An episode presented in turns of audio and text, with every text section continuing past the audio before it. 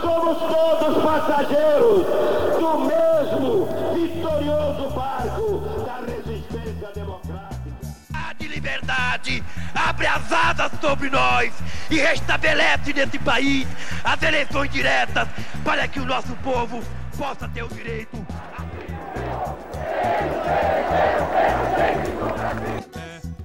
Um grito de liberdade! O documento da liberdade, da dignidade, da democracia, da justiça social do Brasil. Que Deus nos ajude que isto se cumpra. Olá, pessoal. Aqui é Paulo Ricardo Schier e estamos começando o Café Democrático, o nosso podcast sobre direito constitucional e democracia. Mais uma vez, no programa de hoje, recebemos os nossos queridos amigos Elo Câmara e Bruno Lorenzeto e muito especialmente a nossa convidada Flávia Balduino Brasali. Flávia é mestre em Direito pela Unibrasil Brasil, é doutoranda também em direito, pesquisadora em relação a esses temas de inclusão, professora da Universidade Católica em Joinville e seja muito bem-vinda ao nosso programa, Flávia.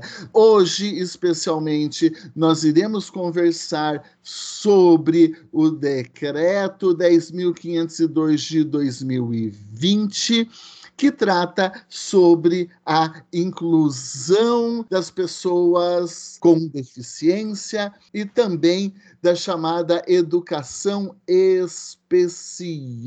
Esse é o tema central do nosso podcast. A viagem será longa, como sempre, mas não temos pressa de chegar ao nosso destino.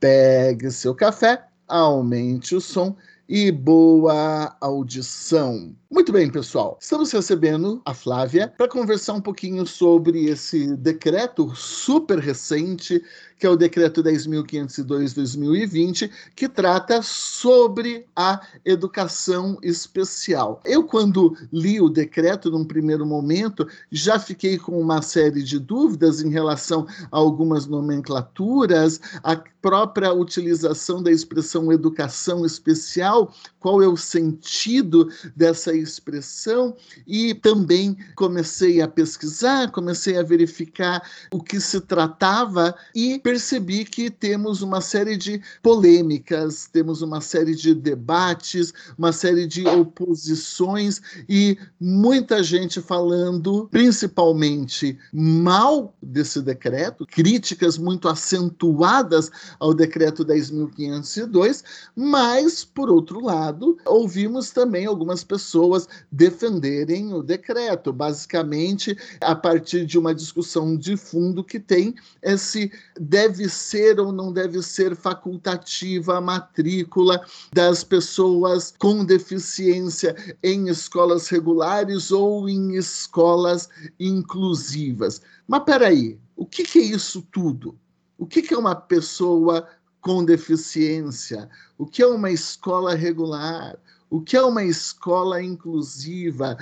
Qual deve ser a política adequada para fins de inclusão para dar um sentido concreto àquilo que estabelece a Constituição Federal de 1988, quando fala de um sistema protetivo especial às pessoas lá na Constituição, portadoras de deficiência, o que nós encontramos ali eh, no artigo 23, não só nele, né, mas a gente encontra essa expressão. Então, são muitas reflexões, são muitas perguntas que a Flávia vem aqui no nosso podcast tentar nos ajudar. Então, acho que podemos começar a nossa conversa aqui, Flávia, com você contando para a gente um pouquinho como é que funciona esse sistema de proteção das pessoas com deficiência e até mesmo explicando para a gente o que, que significa uma pessoa com deficiência, não é? Porque às vezes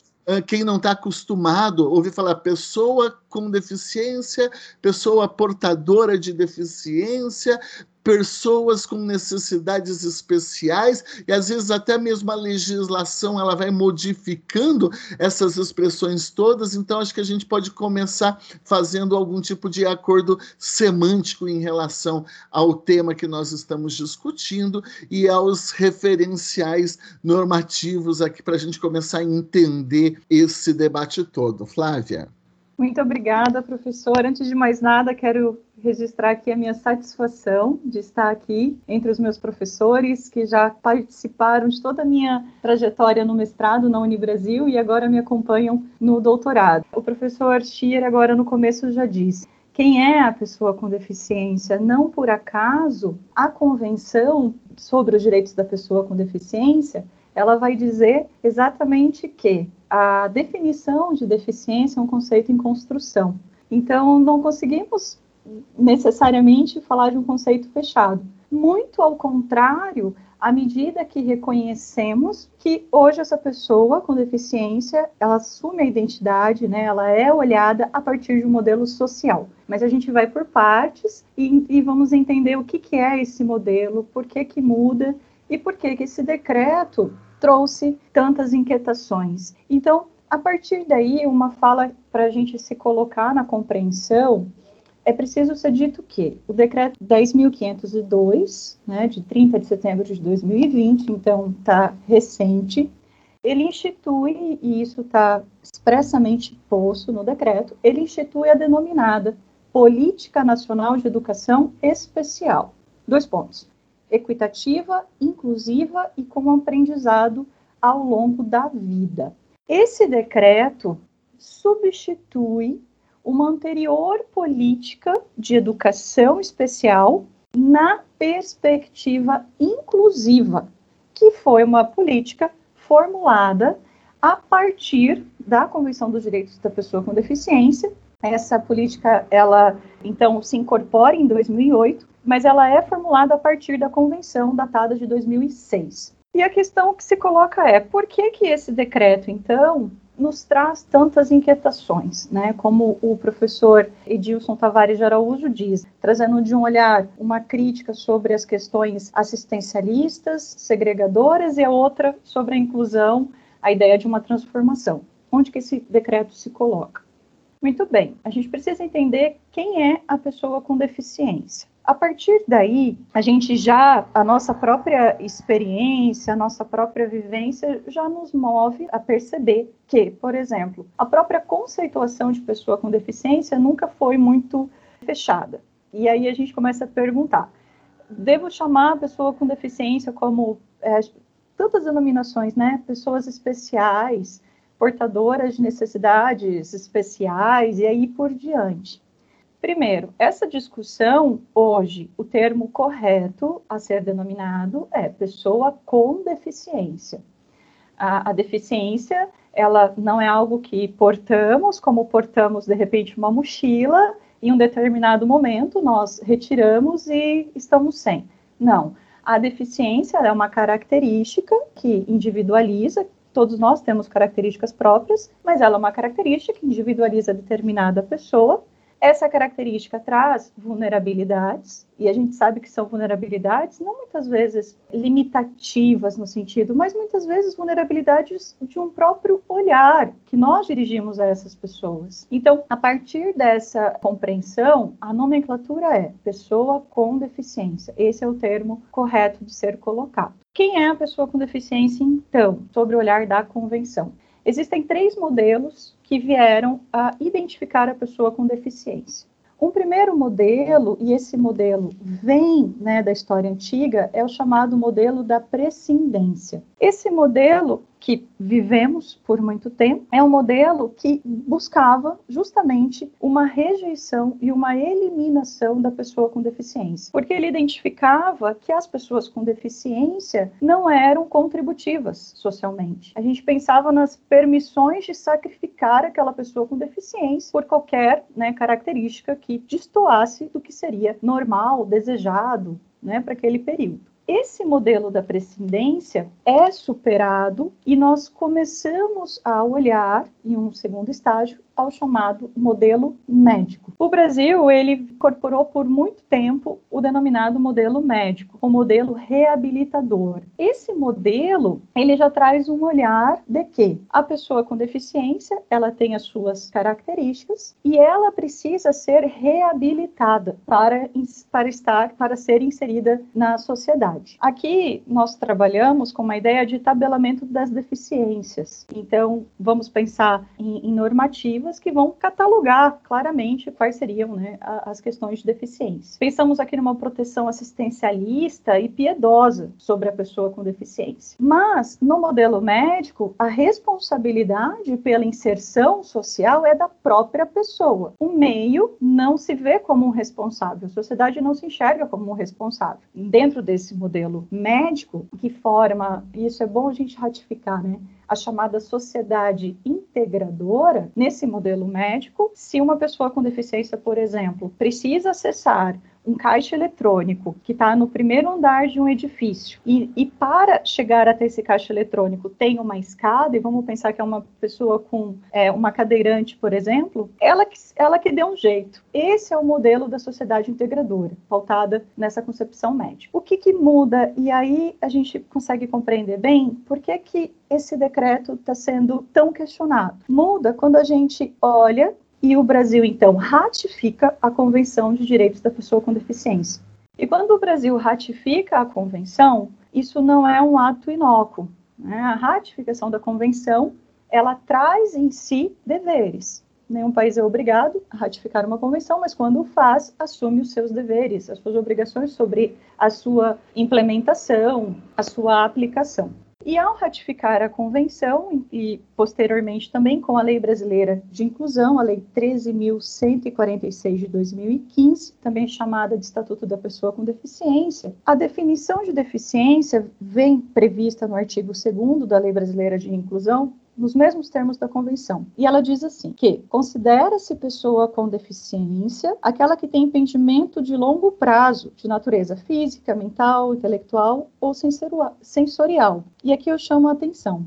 O qual, em interação com uma ou mais barreiras, pode obstruir sua participação plena e efetiva na sociedade em igualdade de condições com as demais pessoas. Perceba, aqui nós não estamos falando e a, a Lei Brasileira de Inclusão nos termos da convenção, ela não nos diz em nenhum, em nenhum momento que existe a, a, a, a percepção da deficiência como um atributo simplesmente pessoal. Ela coloca que é aquela pessoa que, em interação com uma ou mais barreiras, tem a sua participação obstruída. Essa compreensão é, denota o acolhimento do que nós chamamos de modelo social da deficiência, que é esse terceiro modelo que se implementa e que nós reconhecemos. A partir desse olhar, a deficiência ela está refletida, ela está colocada no entorno, no meio. Então, vamos, se, se nós pensarmos naquele modelo médico da, do cadeirante que precisava chegar no primeiro andar para acessar o caixa eletrônico, na sociedade que olha para a, a, o modelo social, eu não vejo mais uma sociedade integradora, mas eu vejo uma sociedade inclusiva. Então, nós reconhecemos com esse modelo social uma sociedade inclusiva. E a partir disso, é nosso o dever de fazer um acesso de fazer uma rampa, de dar um elevador, de garantir que essa pessoa com deficiência chegue né, até é, o, o, acesso ali ao equipamento que ela precisa. Isso mostra, portanto, que existe um, um, dever colocado à família, à sociedade e a todos os indivíduos. Porque se nós pensamos que se eu colocar um elevador até chegar ao caixa eletrônico, por exemplo, no que, que essa deficiência, no que, que esse impedimento de locomoção está deixando essa pessoa em desvantagem, ou que eu que posso também, vamos imaginar, né, uma pessoa que não tem aquele impedimento específico, acessar o caixa. A gente cria meios. Então, esse é, assim, um aspecto muito rápido, este é o modelo social de deficiência. Um modelo que reconhece que a sociedade é responsável pela superação né, e não criação das barreiras sociais existentes. E essas barreiras vão ser colocadas de várias formas. A gente pensa em barreiras urbanísticas, arquitetônicas, então é uma barreira de em questão à possibilidade de trânsito é, em uma rua, é uma barreira de comunicação, e isso veio tão evidenciado nesse período de pandemia, né, as pessoas com deficiência nesse período, e a gente pensa, poxa, o uso da máscara, para aquela pessoa que tem uma deficiência auditiva, né? A pessoa surda. O uso da máscara impede que essa pessoa consiga ver a tua expressão no seu rosto, consiga fazer sua leitura labial. São, é um tipo de uma barreira. E, e outras barreiras, e uma das barreiras que me chama muita atenção aqui é a chamada barreira atitudinal, que são as barreiras de comportamento social, né? as barreiras que vem fundamentada no estereótipo que nós temos muitas vezes enraizados socialmente sobre quem seja a pessoa com deficiência. Como se, para ela ser uma profissional, para ela ser é, mãe, pai e tudo mais, ela precisasse justificar que ela pode ser tudo isso ainda tendo uma determinada característica. Então, a partir desse olhar, e aí já fazendo essa introdução ampla, por que, que esse decreto, então, ele nos inquieta tanto? Porque o modelo social de deficiência chama a responsabilidade da sociedade, do Estado, da administração pública, chama a sociedade de todos, chama a responsabilidade de todos e prega uma sociedade inclusiva.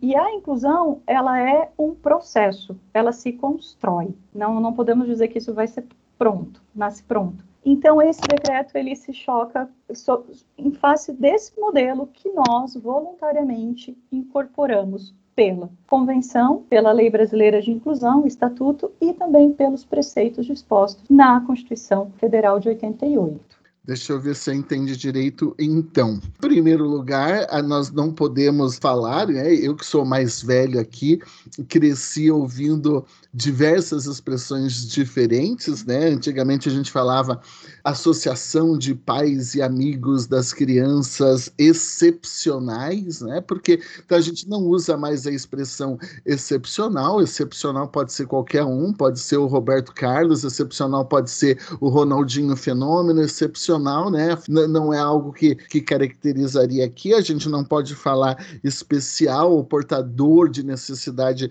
especial e também não é portador, porque senão poderia dar a impressão de algo temporário, de algo que a pessoa pode se livrar. Você disse como é, uma mochila e, e, e não se trata e não se trata disso. Pode dar até um pouquinho aquela impressão que a gente vê no filme, no filme do Coringa, acho, que ele diz assim: a coisa mais cruel que você pode fazer para uma pessoa doente, né? Pessoa entre aspas que não é normal, ele usa essa expressão lá no filme, é exigir que ela se comporte de forma normal, né? Como se ela pudesse se comportar de alguma outra forma. E quando as pessoas exigem isso, é, é, é uma crueldade fenomenal, porque não é um estado é, do qual ela possa simplesmente se livrar. Ok, então pessoa com deficiência. Se a gente estabelece esse acordo linguístico, o modo como a sociedade trata as pessoas com deficiências vai ser diferente.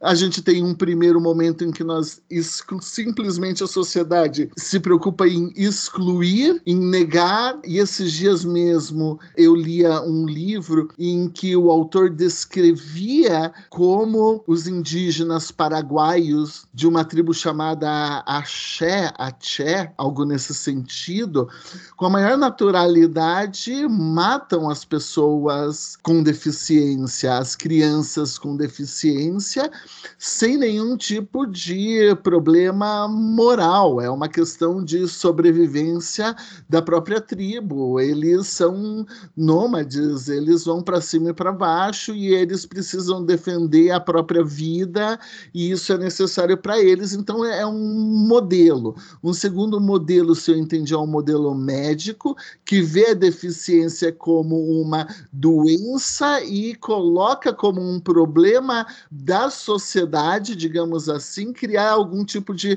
modo é, colaborativo de vamos ajudar a pessoa que não consegue subir, porque afinal de contas ela é doente, e um terceiro modelo, então, que vai perceber aqui o problema, a questão da deficiência como uma questão social. Então não se trata exatamente de uma situação médica específica que demanda uma cura propriamente dita, se é que eu entendi certo, mas sim o do perceber que a deficiência diz respeito à forma como a pessoa se relaciona com o meio. E daí a gente vai ter aqui barreiras nessas, nessa forma de interação com o meio, que são barreiras físicas, que passa desde questão de acessibilidade, escada e essas coisas todas, e barreiras atitudinais. Então, é, esse, esse seria um, um, um, acordo prévio em relação, é, em relação a essa nossa discussão aqui. Então, dependendo de como a gente vê isso, o modo de educação, de ensino e de tratar essas pessoas vai ser diferente. Bruno? E aí, pessoal, tudo bem? Saudade de vocês e muito honrado em ter a Flávia aqui. Paulo, eu estava lembrando disso e para tentar contribuir para o debate, de certa forma, esse exemplo a gente sempre traz da questão dos indígenas, é, o sacrifício, esse é um debate lá do universalismo versus multiculturalismo, acho que já é amplamente conhecido. Mas o que eu estava pensando sobre outro aspecto, e eu vou ver se eu consigo juntar os pontos aqui porque há uma dimensão inerentemente cultural, inclusive para embasar esses diferentes modelos. Dentro dos processos civilizatórios que, que possuímos, acho que talvez seja importante lembrar, ainda que nos pareça bastante distante, que determinadas sociedades simplesmente, em tempos em tempos, precisavam sacrificar a parcela das pessoas, aí você inventava uma guerra, você matava a criancinha, você fazia algum mecanismo, por alguma razão, você não tinha colheita suficiente, você não tinha tecnologia suficiente, e tem vários episódios ao longo da história que comprovam o inverso daquilo que a gente defende modernamente, que é dignidade da pessoa humana. A gente já debateu sobre dignidade da pessoa humana em outro episódio de podcast, mas a gente vai ao longo do tempo formulando elementos da nossa cultura para afirmar isso. E vamos também produzindo tecnologias ao longo do tempo que vão possibilitar, basta pensar Brasil há 300 anos atrás e o Brasil hoje, mas que vão possibilitar, inclusive, a inclusão e a melhoria da qualidade de vidas. Aqui eu não estou caindo num argumento evolucionista é, ingênuo, mas isso vai possibilitar a maior longevidade. A expectativa de vida do brasileiro nos últimos 300 anos e hoje aumenta. E uma das grandes questões que me parece importante aqui, né, então superado isso, esses momentos de sacrifício de criancinha, de vamos fazer uma guerra lá no Oriente Médio para tirar metade da população e aí eu consigo ter menos pessoas, eu consigo manejar e controlar melhor minha sociedade, passa justamente por os valores que vão estar presentes nessas tecnologias. E aí tem um debate epistemológico que me parece pertinente, porque existem uma série de críticas sobre o porquê que a gente constrói determinadas tecnologias e para quem a gente constrói, porque aqui vai, vai fazer sentido quando eu falar, olha, a calçada da cidade não é adequada para pessoas com deficiência. Bom, se eu estou falando de um modelo de inclusão e esse modelo de inclusão fala do papel do Estado, eu vou ter necessariamente uma dimensão democrática democrática e participação dessas pessoas e de dar vez e voz para essas pessoas para que organizem as decisões que vão ser tomadas, seja, seja na esfera política, seja em relação às tecnologias que vão ser construídas. A gente já sabe aqui que nenhuma tecnologia é neutra, mas que vão melhorar a qualidade de vida dessas pessoas ou que vão manter as condições já previamente dadas, que a gente passa a perceber não são as mais acessíveis possíveis. Então, eu gosto sempre de dar o exemplo de uma ação afirmativa que ninguém chama de ação afirmativa, que é vaga para pessoa com deficiência em estacionamento. Ninguém briga. Quando a gente fala de alguma outra ação afirmativa para negros, para mulheres na política, o pessoal não gosta. Mas quando eu falo. E aí até uma questão interessante que há uma sobreposição ideológica, vocês fiquem à vontade para discordar aqui, mas me parece existir alguma, algum grau de sobreposição ideológica de esquerda e direita quando a temática é justamente pessoas com deficiência. Claro, os fundamentos para formulação do consenso não vão ser os mesmos, né? mas me parece que isso gera algum grau de é, apelo em relação a essa temática, mas me parece de suma importância a, a, a fala inicial da, da Flávia, porque a gente consegue enxergar justamente quais são os modelos na base. E aí a gente passa a ter ferramentas para conseguir entender até os questionamentos em relação ao decreto. A segunda, o segundo modelo aqui me pareceu muito a construção do modelo de normalidade aí criticado pelo Foucault, né? Então, o, o, o, leprosário, você exclui, você exclui do centro urbano. Onde que é o leprosário? É longe, né? É, é na região distante da cidade. Eu, eu, medicalizo, eu detecto, porque aí eu vou ter os mecanismos para detectar quem são esses anormais, a mulher histérica, a pessoa com algum tipo de problema, eu vou organizando e vou higienizando, né? Temos um bairro aí numa cidade famosa chamado Higienópolis, que vem de um né, tem as críticas aí sobre higienização da sociedade. Isso se faz presente, infelizmente, até hoje, mas esse é o argumento de base do nazismo, da ideia da raça ariana, que tem uma dimensão de pretensão de cientificidade, de uma raça pura, e não por acaso o nazismo vai perseguir judeu, e também vai perseguir pessoas com deficiência. Né? Então, aqui é o uso da tecnologia para o extermínio em massa. Mas a de, definição desses anormais passa por uma questão muito interessante, e aqui eu vou ser meio é, é, clickbait, assim, de, é, da definição da cura. A gente está numa sociedade em que uma parcela das pessoas acredita em cura gay. O, os anormais, na definição, de, vejam, né? Eu gosto de, de, outra pessoa do mesmo sexo. Eu não sou, não preciso ser curado. Sai daqui. Eu preciso ser incluído. Eu preciso ser reconhecido como uma pessoa que merece igual respeito e consideração. Vejam aí as relações de poder relacionadas à, à questão da definição de normal, anormal, o que, que é doente, o que, que não é doente, o que, que é patológico. Mas é, aqui, é, para formular uma, uma, pergunta, né, uh, seria então assim, o, o, o, passo que a gente deveria dar, né, seria então no sentido do reconhecimento dos valores da convenção, e aqui eu também já fico tentado a considerar o aspecto da, da convencionalidade, porque é o nosso é, é, o meu exemplo, eu não sei se vocês usam também isso como exemplo de sala de aula, mas é o meu exemplo de recepção de tratado que é de pessoas com deficiência, via é, artigo 5 parágrafo 3 porque foi o único que, que, seguiu esse rito, apesar de todas as críticas ao parágrafo é, é terceiro do artigo 5 né? Mas então tá lá, tem status de emenda constitucional. Então, para a gente reconhecer isso, a gente deveria dar mais um passo no sentido de uma igualdade não só formal, porque ela não dá conta, a gente já percebeu, não só material, porque eu preciso de adaptações neste mundo para que essas pessoas consigam ter o livre desenvolvimento de suas personalidades, mas o reconhecimento da deficiência em si, de uma dimensão identitária, talvez seria essa terceira dimensão da própria ideia de, de igualdade, uma dimensão do reconhecimento. Então, a pessoa, se ela quiser, ela pode ser surda. E a gente tem que respeitar a pessoa se ela quiser ser surda. E a gente não deve impor a ela. É, aqui é a minha pergunta, porque eu andei lendo algumas coisas aqui e eu acho que esse daqui é um dos pontos que pode gerar algum tipo de, de polêmica e de dúvida. Né? Porque quando você explicou, Flávia, isso do, é, de, de, você chegar e, e, e impor a, a, a, pessoa com deficiência um determinado tipo de, de, de cura ou alguma medicalização, me pareceu muito a ideia de. É, não sei se a analogia está certa, vocês me corrijam do, do, branco impondo ao indígena a sua cultura porque a sua cultura é a correta. Né? Me parece que é um movimento meio análogo. E, e, talvez um dos grandes desafios passe pelo reconhecimento justamente da, da pluralidade e da diversidade. Se eu entendi sua pergunta, Bruno, a sua pergunta implicaria então numa crítica ao modelo médico que reconhece a possibilidade de que, se é uma deficiência, ela pode ser curada, e, portanto, isso implicaria na necessidade de adotar o modelo social.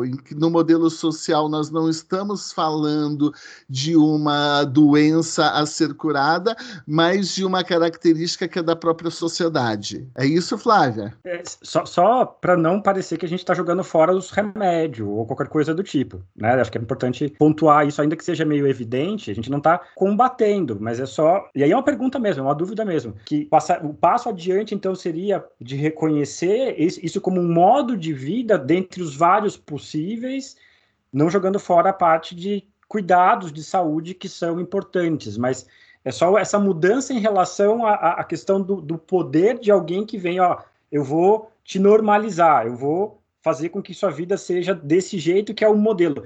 Que, que o problema que a gente tem, talvez, é justamente qual é o modelo de uma vida normal? Qual é o, o, parâmetro que a gente espera? Porque na educação, eu estou preparando o terreno para esse outro debate aqui também que vai vir na sequência. Na educação, tem debate sobre esses modelos, de quando que a criancinha com tal idade precisa fazer tal coisa, é, qual idade para alfabetização e, e, tudo mais. Alguns critérios, grosso modo, existem para definição disso. A criança vai ser. Defi... Mas então veja, a criança daí seria definida como deficiente em face de um padrão que a gente considera normal. A questão é quem define o que é o, que é o padrão normal para a gente falar, então ela é deficiente e precisa de uma educação diferente. Por aí. Flávia, acho que é com você. Sim, estou aqui ansiosa. Bom, é, primeira coisa que eu penso que a gente tem que colocar. Esses modelos, professor Bruno, modelo médico ou reabilitador, né, e o próprio modelo social, na minha concepção, eles ainda coexistem.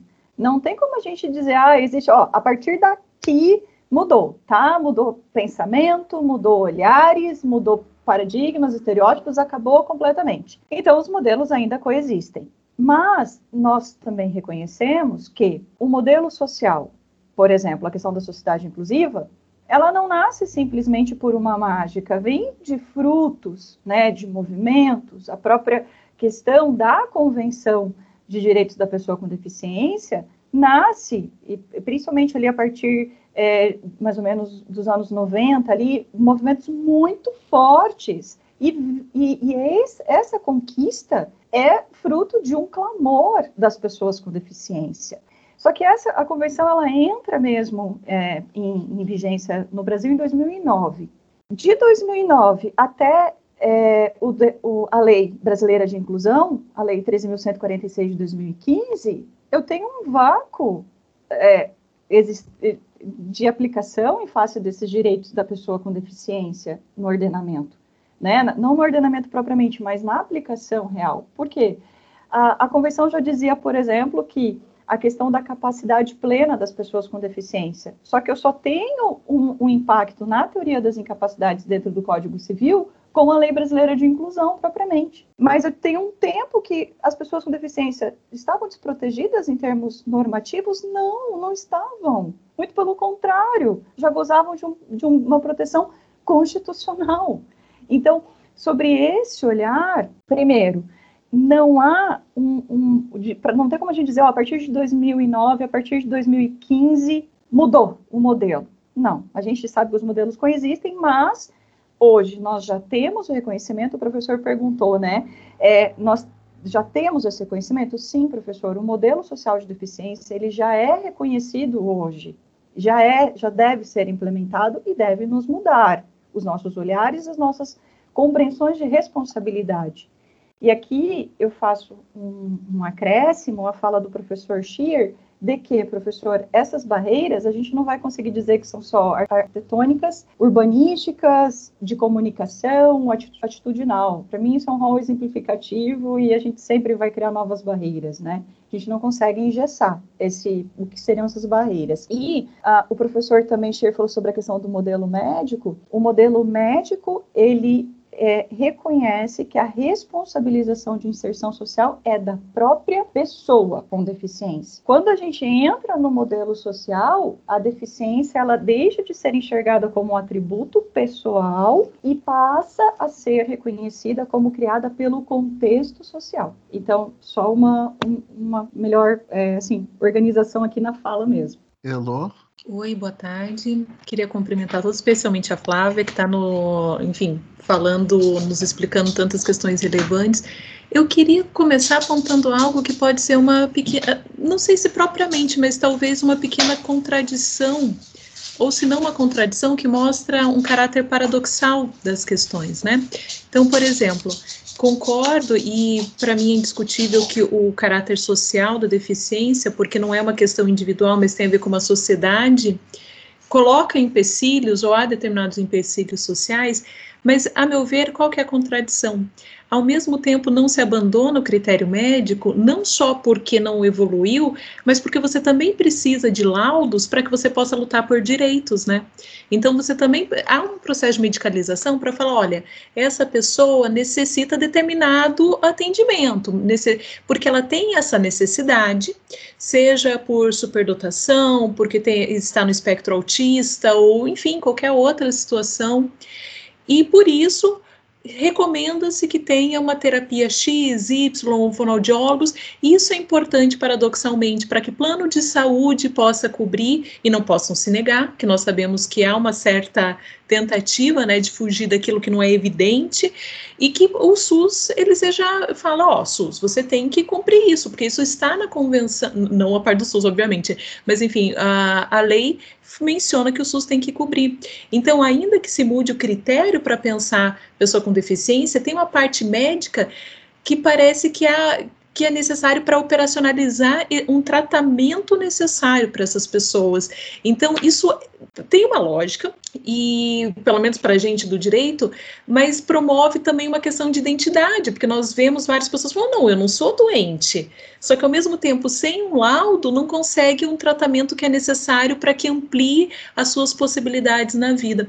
Era mais um comentário, não sei se, enfim, se você gostaria de falar sobre isso. E aí, já pensando, vou jogar a bola para cima para você poder cortar, pensando como que isso afeta na educação. Então, a gente tem uma passagem de um paradigma para outro e como isso afeta. Intuitivamente, eu poderia dizer, bom, num processo médico, eu vou falar, essa pessoa ela tem que ser, inclusive, muitas vezes, do ponto de vista concreto, medicalizada. Se ela é ansiosa, tem que pôr medicamento porque está atrapalhando. Se essa pessoa, ela, se essa criança tem uma dificuldade assim, lamento, você se adapte. E quando você muda para um padrão é, social, você pensa, não, peraí, a escola também tem que mudar. Mas, para além disso, como que, que se dá, assim, do ponto de vista mais detalhado, a mudança de um paradigma para outro quando nós pensamos educação? Essa importância sobre o modelo social, ao meu olhar, ela ganha uma importância crucial que traz a crítica ao decreto. Por quê? Porque a gente vê que o modelo social ele trouxe avanços imensos à questão da própria pessoa com deficiência na inserção escolar. Então, não se descarta a, a, necessidade e a funcionalidade, como a professora colocou, eu preciso de laudos médicos, eu preciso desses instrumentos, não se descarta isso e não, não teria nem como, né, dentro do que a gente aplica e, e, e dos direitos da pessoa com deficiência. Mas é, é muito mais olhar a, a, diferença entre os modelos, e aqui o, o, debate que eu me proponho que a gente coloque mesmo ao reconhecimento, é sobre o aspecto de responsabilizações. A, o modelo social nos traz responsabilizações sociais.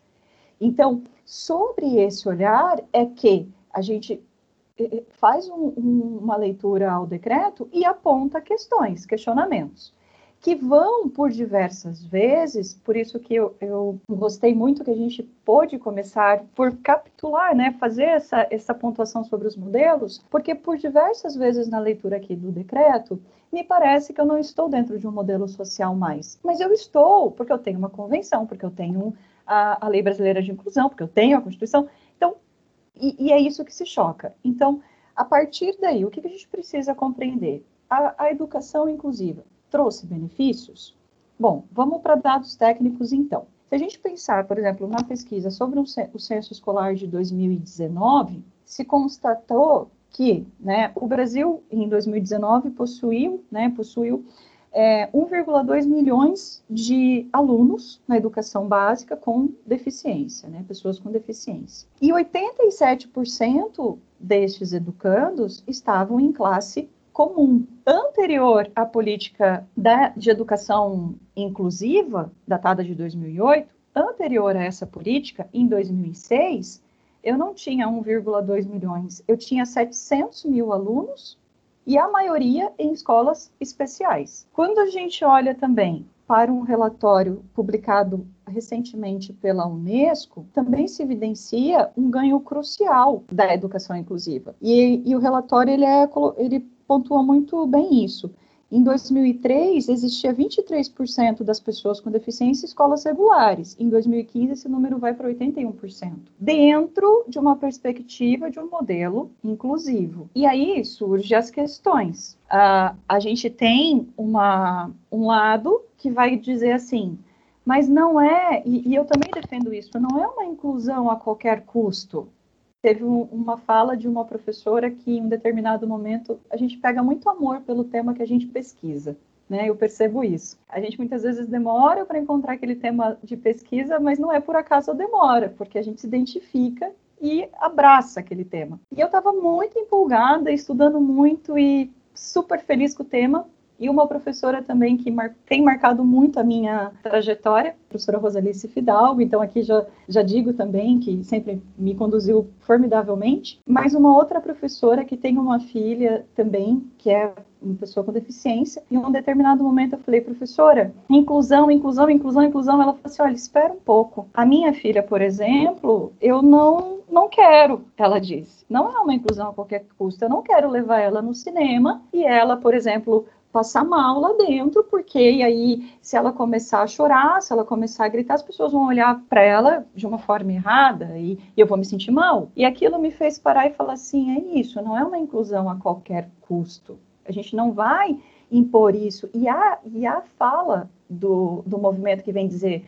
a favor do decreto é muito essa. Eu, eu percebo muito claramente assim, perguntas do, da, da, seguinte forma: Ah, mas você, você é pai de pessoa com deficiência para dizer que o decreto está errado? Você é professor de pessoa com deficiência para dizer que o decreto está errado? A inclusão na escola está prejudicando o meu filho. O meu filho vai para a escola regular, mas quando ele sai de lá, ele sai aos prantos, chorando. Por quê? Porque a educação regular não está preparada para receber, não é inclusiva. E a fala é, é muito nesse sentido das pessoas, porque cumpre a gente, até por um rigorismo acadêmico, dizer esta política, né, que a gente, pela sigla, vai chamar PNEE, essa política ela não é fruto de agora, não é, não, não, ela já vem de um longo debate anterior. Então, quem vai falar a favor vai dizer justamente sobre esse olhar, mas espera aí, você não sabe o que é melhor. Ok, não é educação, é, não é inclusão a qualquer custo, mas a gente tem que olhar quais foram os ganhos da inclusão e começar a ver o que está de trás do, das previsões aqui do decreto, porque a gente vai começar a pensar, né? Peraí,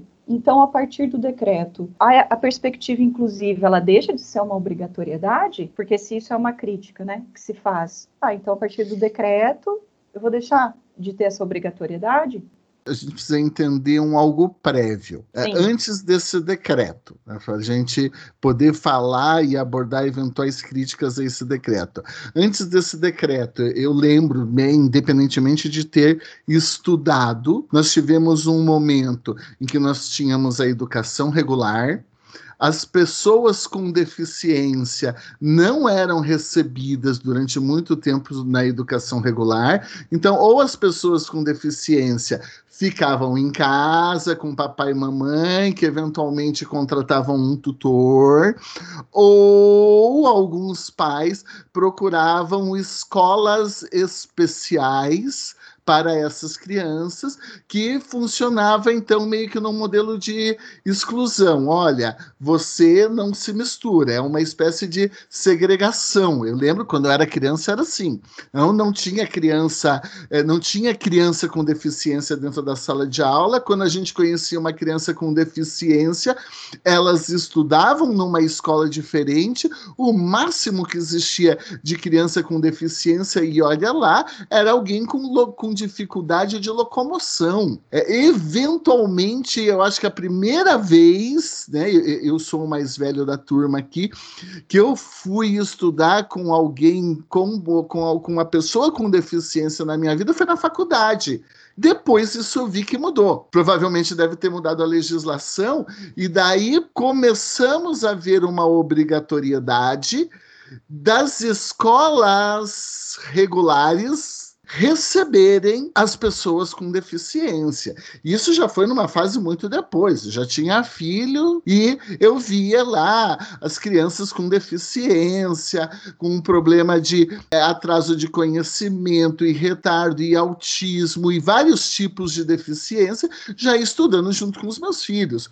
Isso já é um momento diferente. Os meus filhos aprendendo a lidar, aprendendo a se relacionar num primeiro momento, mas dificilmente de experiência própria, que é depoimento de pai que inclusive tem filho, né, com deficiência. É, mas a gente via uma preocupação de transformar algo na esfera relacional, mas as escolas não se preocupavam em adaptar o ambiente, a não ser por uma questão de acessibilidade. E o adaptar o ambiente implicava em contratar um tutor, depois você vai me dizer se eu estou errado. Contratar um tutor, não, não contratava. Passar atividades efetivamente diferentes de acordo com o tipo de deficiência, isso raramente a gente via. E quando pais começaram a demandar escolas particulares, principalmente regulares, falando assim: ei, meu filho está agora dentro de uma escola regular, de uma sala regular, em que os amiguinhos estão aprendendo a reconhecer o diferente,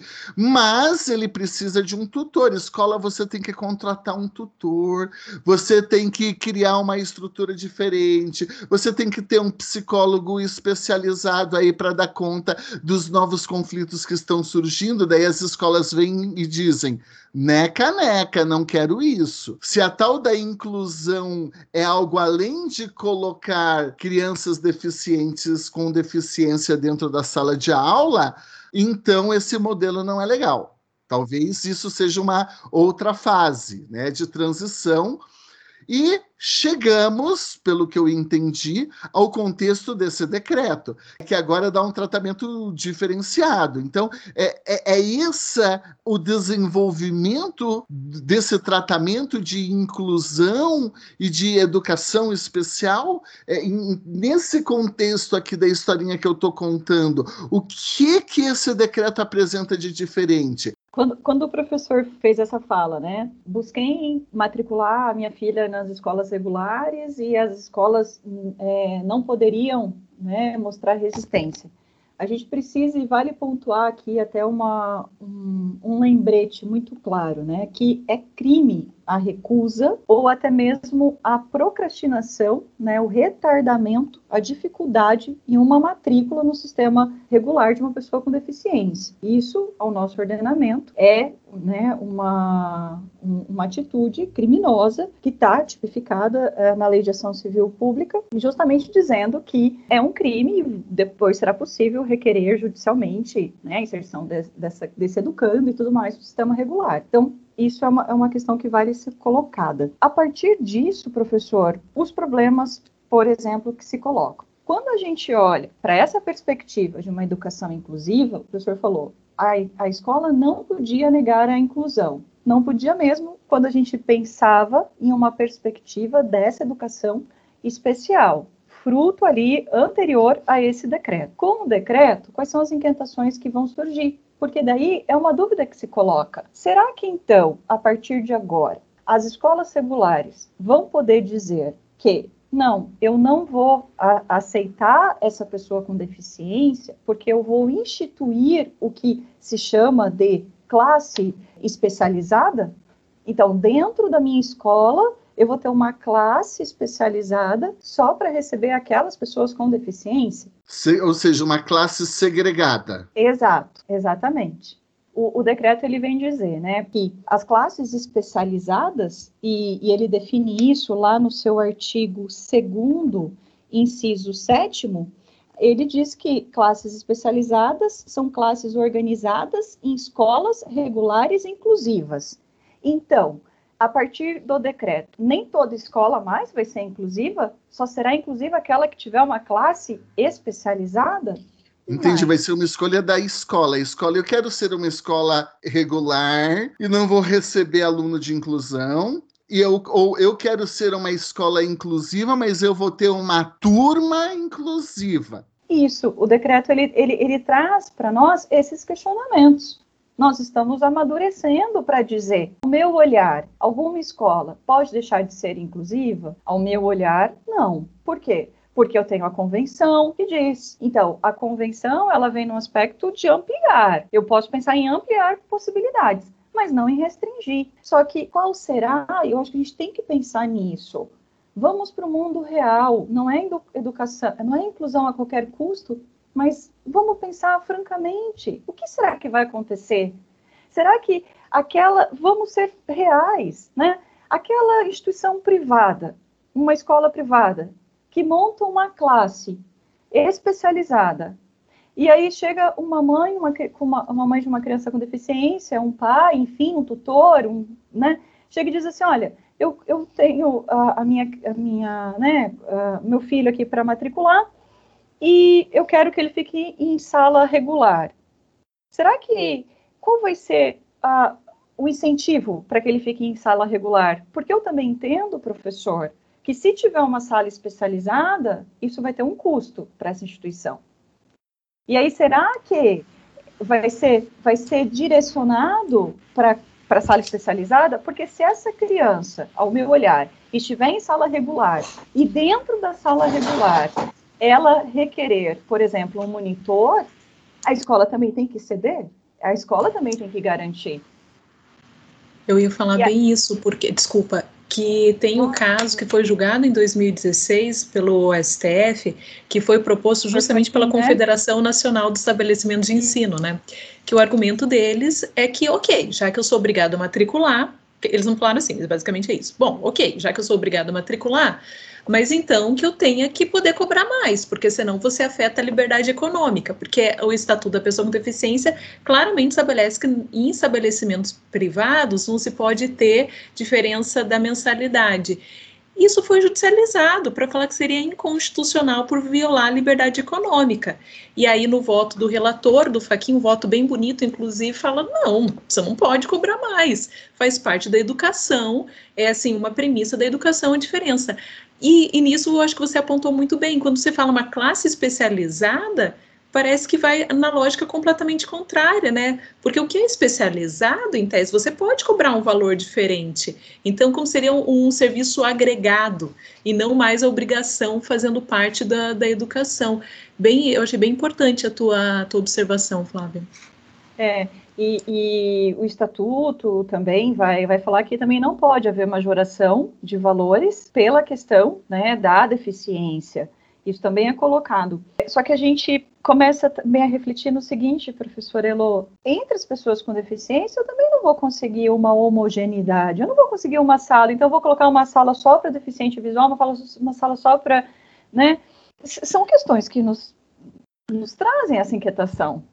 Sim, Provavelmente tem a, tem a não, é, é, deixar a sala das pessoas com muitas aspas, por favor, mas dos diferentes, né? Daqueles que eu coloco, mas eu não tenho um projeto pedagógico específico. E, e, o mais interessante é que isso desobriga completamente o esforço da inclusão, porque, de novo, eu estou fazendo curso de inclusão agora, porque, assim, só abrindo um parênteses, eu vou começando falando, abro tantos parênteses, parecendo um computador, depois tem 15 abas abertas, né? É, eu tampouco estudei com, com alguém com deficiência. A minha experiência como professora, eu já dei aula para pessoas com deficiência visual, para uma pessoa do espectro autista, para cadeirantes e isso nos desafia, nos desafia a nossa metodologia, como que você chega, como que você, é, enfim, como que você dá aula para essa pessoa e para o restante da turma é desafiador. Mas é desafiador porque você tem que repensar também e isso tem um ganho. Se você coloca numa sala separada, o restante das pessoas não tem que se questionar a sua prática ou a maneira como lida e, e se está sendo acessível, se não está sendo acessível. Na verdade, a pessoa que fica num canto e a escola permanece normal, né? O professor permanece normal, as outras pessoas permanecem achando nessa ilusão que não existe pessoas com deficiência. Então é um baita do, do retrocesso, não muda só o espaço físico, muda completamente a concepção do que seja uma educação pautada na diversidade ou não, né? Isso mesmo, professora. E, e, e ao meu olhar, também é um retrocesso, porque eu estou deixando de olhar para a responsabilidade que o modelo social me impõe, que é um fruto de um ganho. Ele não caiu do céu, veio a partir de lutas, de reclames das pessoas com deficiência. A, a nossa lei brasileira de inclusão, que tanto nos orgulha, ela é fruto de uma escutatória ativa das pessoas com deficiência, de é, conselhos representativos desse grupo social coroa. E uma das fragilidades do decreto, por exemplo, que se questiona é isso, né? Ah, mas não houve, a gente, é, existe né, um, uma, frase muito repetida que é, em torno das questões da pessoa com deficiência, que é nada sobre nós sem a nossa participação. E aí a gente vem e questiona o decreto é, nesse ponto. Não sobre um ponto de vista formal propriamente, não é isso que a gente está querendo falar aqui. A gente quer falar sobre será que é o que era isso mesmo que seria melhor ao olhar da pessoa com deficiência? E cumpre ressaltar uma, uma questão importante aqui a título de informação a todos. A partir do decreto, pelo que está previsto no decreto, que também é, é um fruto de questionamento, essa escolha, se a pessoa, né, se o filho, então a filha com deficiência, vai estar em uma, numa escola regular, numa classe especializada ou não, enfim, ou numa escola especial, muito embora eu já faço, abrindo mais uma, um, uma aba, igual a professora Elo disse, né, que a gente vai abrindo várias, várias abas. Ah, o decreto não diz, por exemplo, ele coloca lá no inciso 6 do artigo 2 que escolas especializadas são é, instituições de ensino planejada para atendimento educacional aos educandos de educação especial, e ali ele coloca. Mas não me diz, tá, e o que, que se faz dentro dessas escolas especializadas? Eu sei a quem elas atendem, mas o que, que se faz ali dentro? Eu, o decreto não coloca isso claro. Mas essa escolha sobre para onde vai esse educando é, passa a ser uma escolha agora de poder da família, da família e que poderá ser instruída a partir de orientações multidisciplinares, de profissionais, né, de equipes multidisciplinares. Mas aí surge uma outra questão. Quem são? Que equipe é essa? É profissionais da saúde? É profissionais de fonoaudiologia? É profissionais da área de educação? De onde que vem?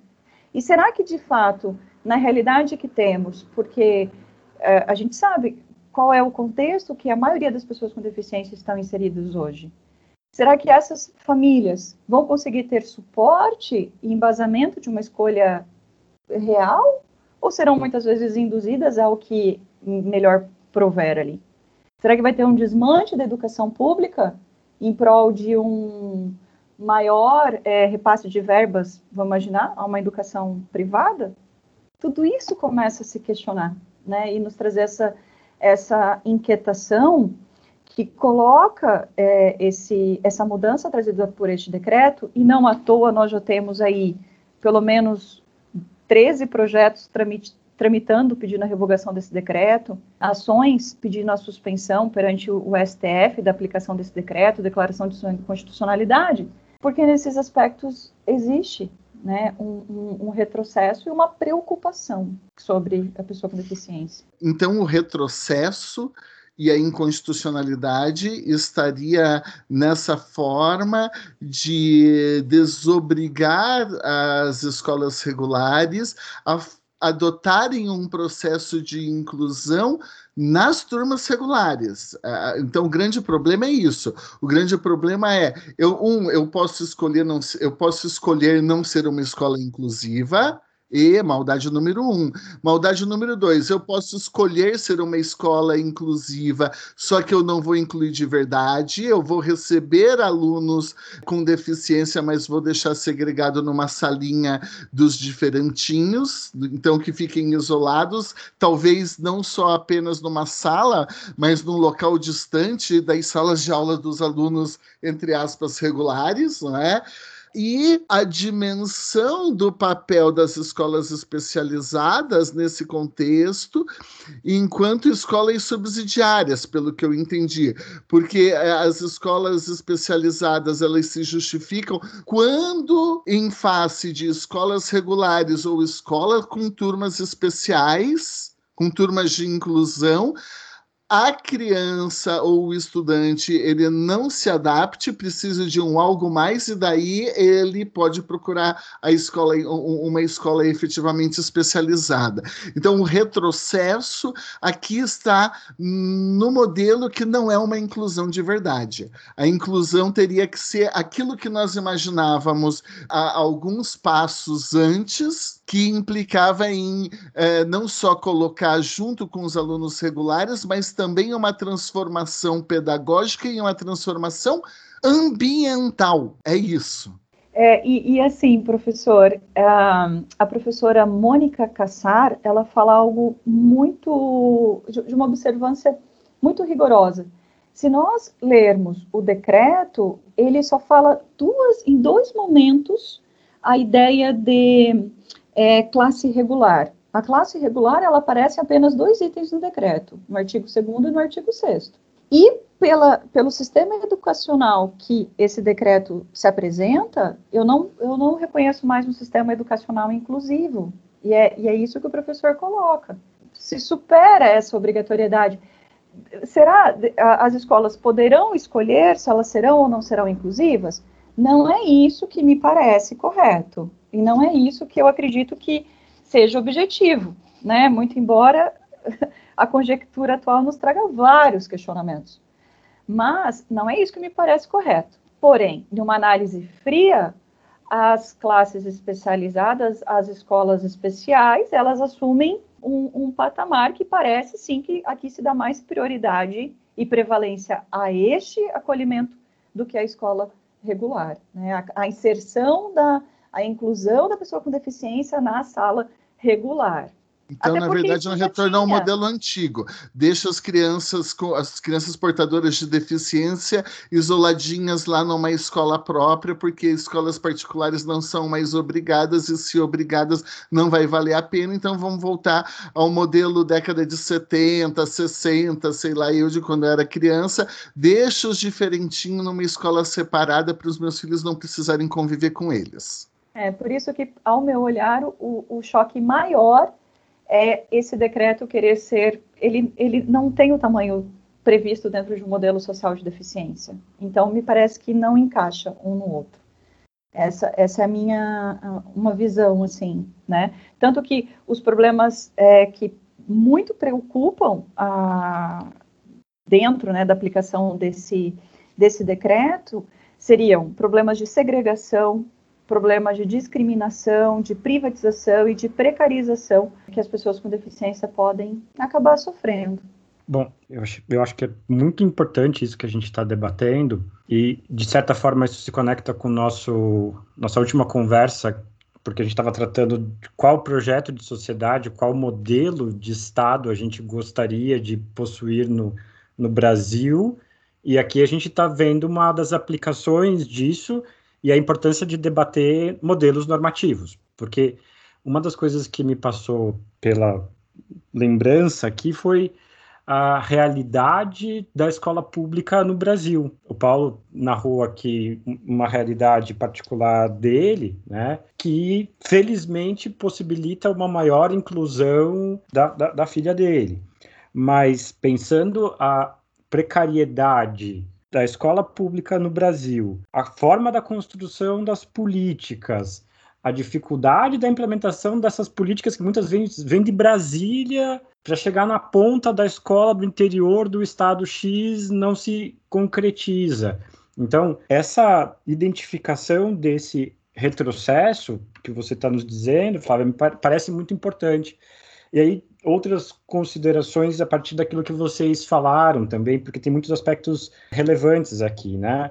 a dimensão democrática. Tanto quando você fala desde o início, olha, a definição do conceito de deficiência é um projeto em construção. Por quê? Porque eu quero poder aprender e incluir depois outro, outras coisas. Eu quero, né, uma palavrinha que eu gosto muito, que é a perfectibilidade. Eu posso me aperfeiçoar.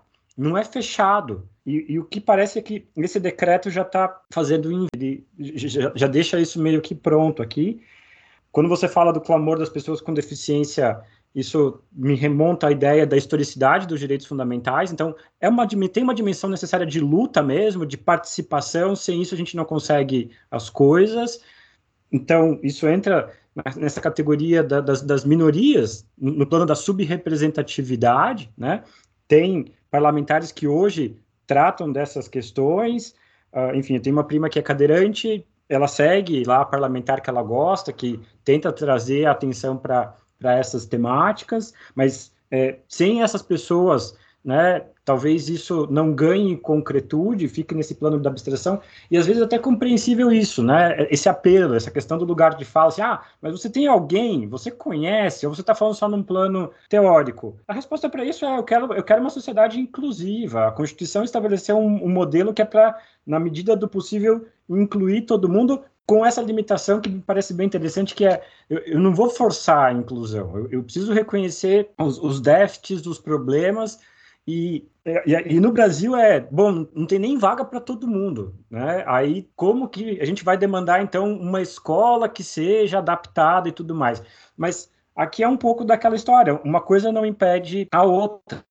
E bom, ainda na parte da democracia, a crítica, né, da forma de produção desse decreto, né? Então, é, me parece também um aspecto relevante, déficit democrático e deliberativo da criação do, de, do decreto, mas no plano dos direitos fundamentais, uh, a gente está tratando aqui de um, um, um poder, dever muito importante, que é da educação.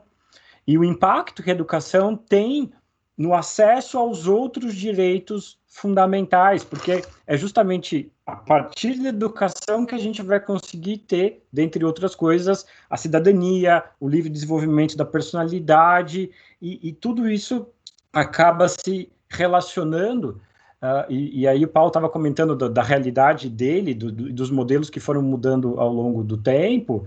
É, felizmente, a minha filha tem uma colega que tem Down na turma dela, e eu acho isso ótimo, porque se a escola é um. Várias coisas que a escola é, mas um, um, um modelo de preparação para a vida, a pluralidade me parece fundamental, porque vai ter gente diferente na sociedade no limite desse argumento, né, maximizar a pluralidade na maior medida possível vai fazer com que a gente tenha algo que faticamente é impossível, que cada criança tenha o um currículo para cada criança específico. Isso, isso, é inviável. Mas aqui a minha, a minha pergunta é, então, será que não é o caso da gente adotar um modelo que procure, na, na medida do possível, reconhecendo esses limites, realidade de escola pública no Brasil, canalizar essas potencialidades, promover adaptações que considerem aqui é, é, essas potencialidades todas, mas eu acho que a gente também poderia debater a, a, questão específica de qual que seria a inconstitucionalidade, porque aqui eu acho que tem um ponto também, enfim, vocês podem se manifestar quanto a isso, uh, de uma construção argumentativa nessa linha do que ele estava falando da decisão do STF, de olha, eu sou uma escola privada, o Estado não pode interferir aqui, eu defino o meu modelo pedagógico, se eu vou ser Montessori, Waldorf, sei lá o quê, e, o Estado não pode me impor um, um, modelo específico pedagógico, de fato, mas o Estado impõe um outro troço que é bem tranquilo, que eu concordo, inclusive, que é só que pode ter criança vacinada. Eu levei a carteira de vacinação das, das minhas duas filhas, tudo preenchido, tudo bonitinho, e eu não quero, desculpa o autoritarismo, eu não quero que minhas filhas, né, voltando depois aqui da, da pandemia na convivência escolar, convivam com outras crianças de pai maluco sem vacina. É, é, é isso, é, é poder-dever, você tem a responsabilidade. Né? É, e, e, e, infelizmente essa dimensão de, dos deveres hoje no Brasil foi colonizada por uma, uma direita que acha que as pessoas têm que ter dever. Até para construir deveres precisa ser democrático. Mas tem um dever estabelecido aqui. O, um dos pontos de polêmica está justamente nisso. Bom, fazendo teste, é inaceitável uma escola que promova a segregação, apartheid, né? Escolhe, é, turma é, dos normais e turma dos outros, né? E, e, e, aí os pais vão ficar lá, não, meu filho entrou na turma dos outros, numa escala bem, bem menor, sou eu excluído do time de futebol. Eu sou péssimo em futebol, não preciso ser bom, tô nem aí, eu assisto futebol e tá, tô, tô bem resolvido com isso. Meu talento não tá em jogar futebol, mas aí vinham os pais que pegavam e faziam o professor incluir o filho dele no time de futebol, mesmo sendo um pereba. Tem isso, tem, tem a pressão dos pais na modelação da, da própria escola. Aí vai ter uma turma, então, dos normais e dos anormais e, e um processo para definir isso. E, esse é, eu estou meio que me repetindo quanto a isso, mas esse é um dos pontos da, da própria polêmica. Como, como, que a gente vai fazer isso, né? Quem que entra na, na turpas segregada, né? E, e aí entra talvez até um outro aspecto de qual é o papel da escola. É uma pergunta muito aberta. Mas o Bruno traz, inclusive, uns recortes diferentões aí, né? Porque tem o recorte do problema do orçamento. Vamos pensar em escola pública. Uma coisa é a gente pensar em Curitiba, outra coisa é a gente pensar em Nossa Senhora de Cruz Credo, que arrecada quase nada, mal tem condições de investir na escola regular, e agora ela, tá, então se eu não preciso, por que, que eu vou? Eu não tenho dinheiro nem para contratar uma professora para os meus alunos. Como é que eu vou fazer para contratar professor para uma sala inclusiva? Então, eu não vou poder jogar lá na turma dos regulares, mas também não vou ter dinheiro para contratar uma, um, um, profissional, provavelmente, que vai custar mais caro para o tratamento inclusivo, porque vai ter que ter especializações, vai ter que ter uma formação diferenciada em relação aos demais pedagogos. E agora? Então, a gente vai ter esse problema lá no interior. Então, isso é um recorte. Outro recorte é o recorte de classe social. Uma coisa é, eventualmente, boa parte de pais de crianças, adolescentes, de pessoas com deficiência que têm um nível econômico mais alto, condições econômicas melhores, Beleza, eu vou eventualmente num grande centro e aqui em Curitiba encontrar uma escola particular de educação especializada, como diz, e vou ter dinheiro para colocar lá. Mas essa não é a realidade da maior parte da população brasileira. A maior parte da população brasileira não vai ter condições, porque não serão muitas escolas, diga-se de passagem, de hoje já não é assim, então não vai ter vaga nessas escolas e elas serão escolas mais caras do que elas já são, mais caras do que elas já são. Então, o destino é aquela estatística que de, antes tinha 700 mil, agora tem 1 milhão, 2 milhões e não sei quantos matriculados, a gente vai voltar para o quadro dos, dos, dos 700 mil, senão vamos regressar para 600 mil matriculados eh, PCD. É, provavelmente isso. Então, a gente tem o recorte do orçamento público, a gente tem o recorte recorte de classe social, que isso vai trazer mais exclusão, não só por conta da deficiência, mas a, a inclusão do, da pessoa com deficiência pobre vai ser ainda mais grave.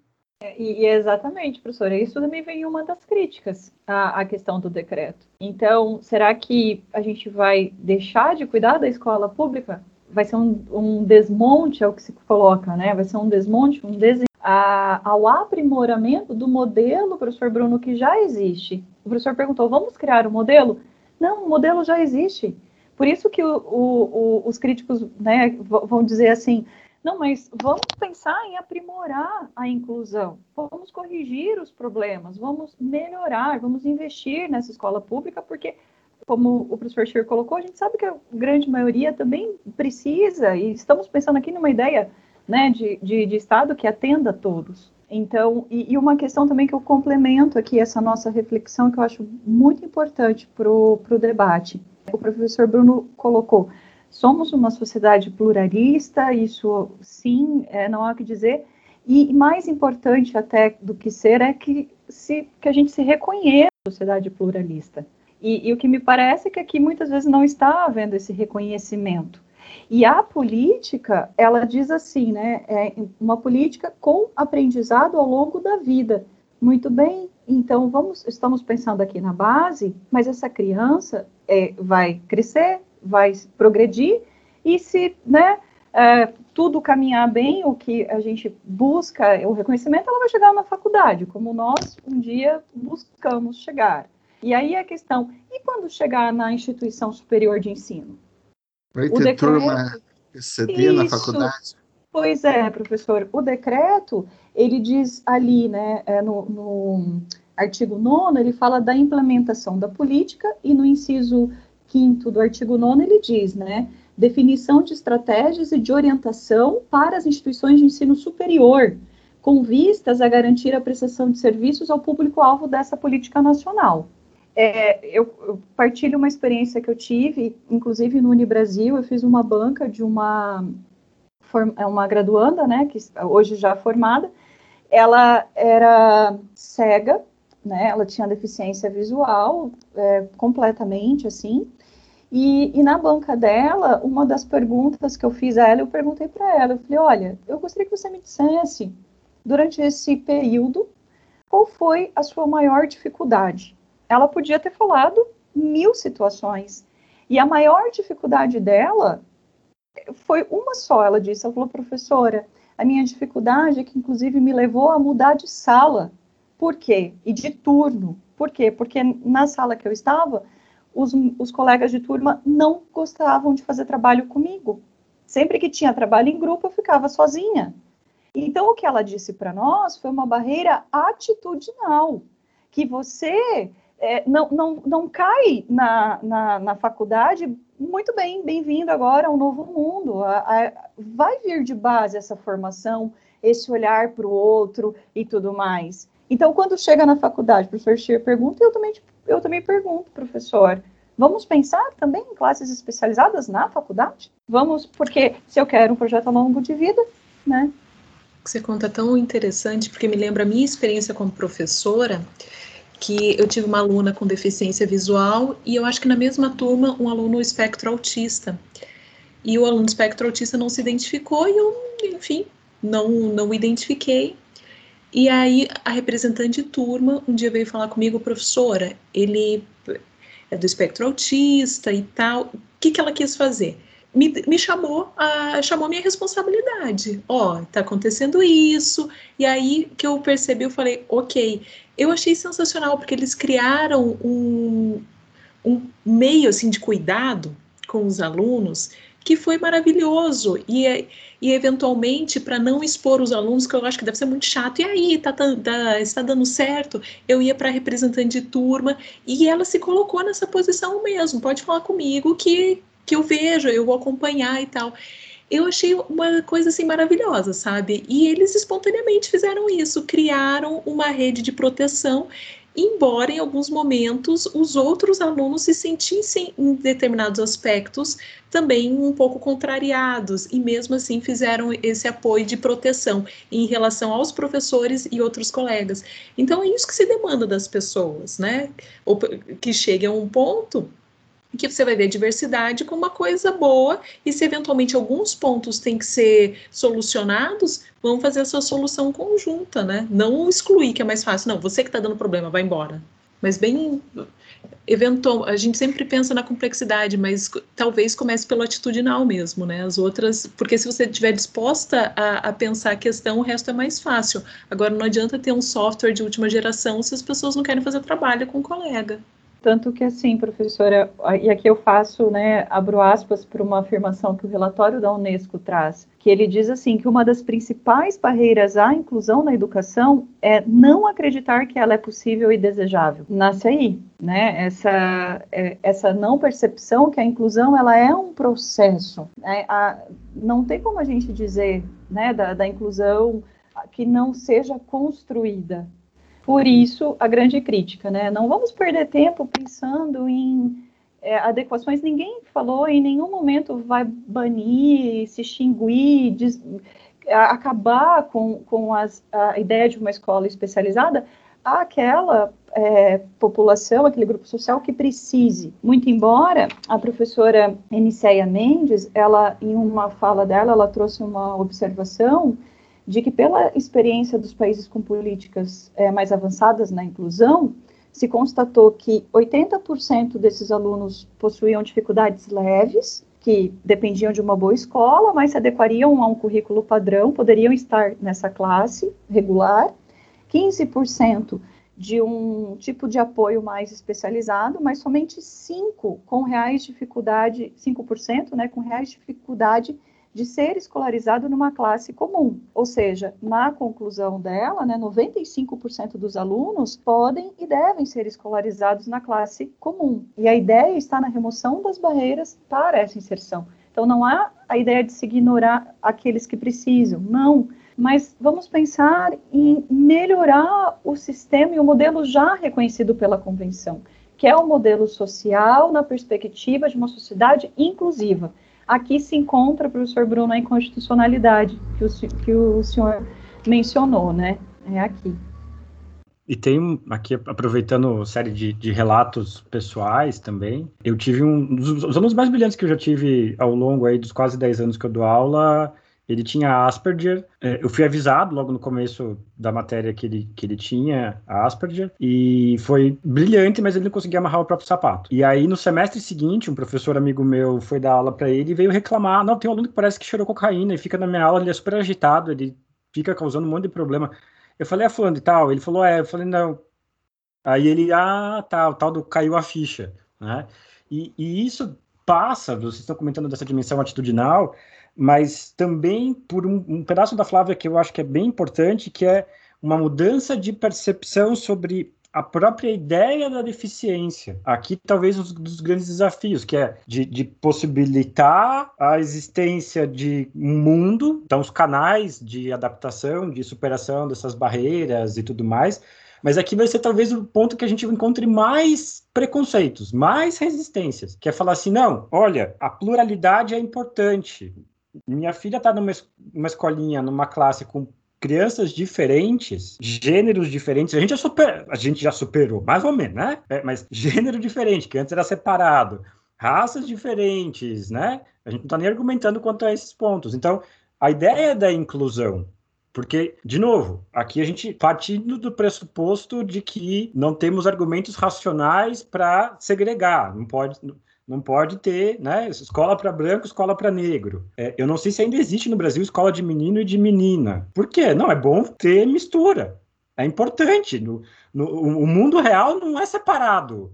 Deve existir ainda convento e tudo mais, mas no mundo real, o mundo do trabalho, tem menino e menina e transgênero e pessoas que se encaixam em diferentes gêneros e pessoas de diferentes etnias. E quanto mais tivermos diferentes etnias, porque isso passa por algo que está lá no documento que Harvard vai formular para as ações afirmativas. Quer falar, a diversidade é uma, um valor importante. A gente enriquece com a diversidade. Né? A gente se torna uma sociedade melhor com, com isso. Então, claro, a gente está no 2020 é um ano difícil, é um ano que nos ensinou a ter paciência. Tem que esperar a contagem da votação dos Estados Unidos, tem que esperar a vacina, tem que esperar muitas coisas. Enquanto a gente espera, a gente vai tentando transformar as coisas que estão erradas, mas eu acho que passa também um pouco por isso, né? Talvez um dos grandes desafios seja justamente esse, né? É perceber, olha, eu quero conseguir é, que essas pessoas desenvolvam suas capacidades, suas é, é, é, capabilities, enfim, seus, seus diferentes talentos, porque eu vejo isso como estrutura dos Estados Unidos. Eles falam, a gente vai construir as coisas aqui para que eu consiga ter o melhor jogador de futebol americano, o melhor jogador de basquete, o melhor tocador de violino e não sei o quê, e eu vou permitir que todos esses talentos confluam. E, e eles cheguem, onde a gente estava falando justamente isso, que é o ensino universitário. Então você tem bolsa, você tem vários mecanismos para possibilitar esses diferentes talentos, né? Aqui acho que é uma crítica que o Mangabeira Unger fala, assim, que o Brasil ele desperdiça essas potencialidades e esses talentos, a gente não tem os, os meios institucionais para que isso possa emergir. Então, enfim, pessoal que está discutindo esse decreto, basicamente, o, o apanhadão geral das críticas, então, eles passam por essa ideia geral o decreto ele não é inclusivo, ele é segregacionista, que ele não está, então, preocupado com uma transformação da estrutura de estruturas sociais, porque falar em inclusão de verdade num modelo que é o modelo social e não o modelo médico, por exemplo, implicaria em transformação de estruturas sociais, de estrutura da sala de aula, de projetos pedagógicos e, e, e superação de um conjunto enormes de barreiras, que é a barreira da sala, mas também é a barreira ideológica é a barreira do preconceito, é a barreira do respeitar o diferente, é a barreira de, às vezes, questões de detalhes que a gente se quer dar conta. Então, opa, é, aqui nós eximimos as escolas de se preocuparem com essa transformação social. Damos o passinho atrás e falamos assim: melhor deixar esse povo isolado na minha escola ou numa outra escola. E talvez o pior, e talvez o pior de tudo, passa para a sociedade, eu percebi isso em algumas conversas, uma falsa impressão de que esse modelo representa uma, entre aspas, evolução. Porque agora, se eu não quiser que meu filho estude naquela escola inclusiva. Meu Deus do céu, e o meu filho não se adaptava naquela escola, naquela escola inclusiva. Eu posso, então, eu sou livre para colocar o meu filho numa escola especializada, como diz o decreto, e dá como escolha aquilo que é a falta de escolha, quando na verdade a tarefa deveria ser o contrário. Não é você ter, você pode escolher colocar seu filho que não está se adaptando nessa escola.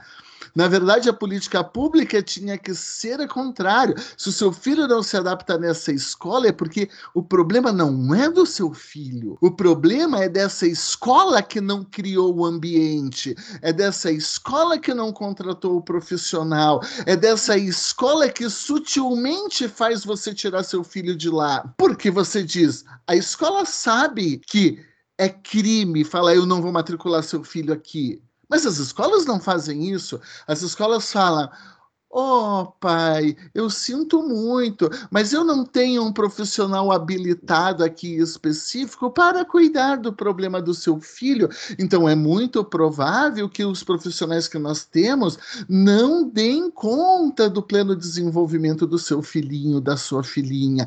Então, pode matricular, mas eu não me responsabilizo pelo que vai acontecer. Ora, é, a questão aqui é que nós precisaríamos de uma política que implique aplicar-se num modelo de transformação estrutural, num modelo de transformação mais amplo, porque no final das contas, se nós estamos falando de escola privada, se nós estamos falando de mercado, alguns pais como o Bruno, Alguns pais, como eu, acham legal que seus filhos estudem com crianças com deficiência. Nós valorizamos isso, mas nem sempre a vida real se mostra dessa forma. Né? A minha experiência, eu já tive experiência diferente. Eu já tive experiência de pais fazendo abaixo assinado para que minha filha fosse mudada de sala, porque afinal de contas ela era muito diferente, ela era muito especial para os padrões, e alguns amiguinhos até ficavam assustadinhos. Ó, oh, Claro, gente, não culpa as crianças, né? As crianças estão lá exatamente para aprender a viver a diferença e é difícil viver a diferença para nós adultos, né? Nós adultos temos dificuldade de conviver com a pessoa que torce para outro time. Nós adultos temos dificuldade de conviver com a pessoa que usa a camiseta daquela cor que a gente não gosta. Nós adultos temos dificuldade de aceitar as diferenças, eventualmente daquela pessoa que não é o cisgênero heteronormativo dentro do padrão que você gosta e a preconceito preconceitos, há exclusão, há homicídios, é difícil para as crianças, mas o processo educativo, o processo de inclusão aqui, ele não pode, em hipótese alguma, ele não pode, em hipótese alguma, ficar na dependência de ser uma escolha das crianças.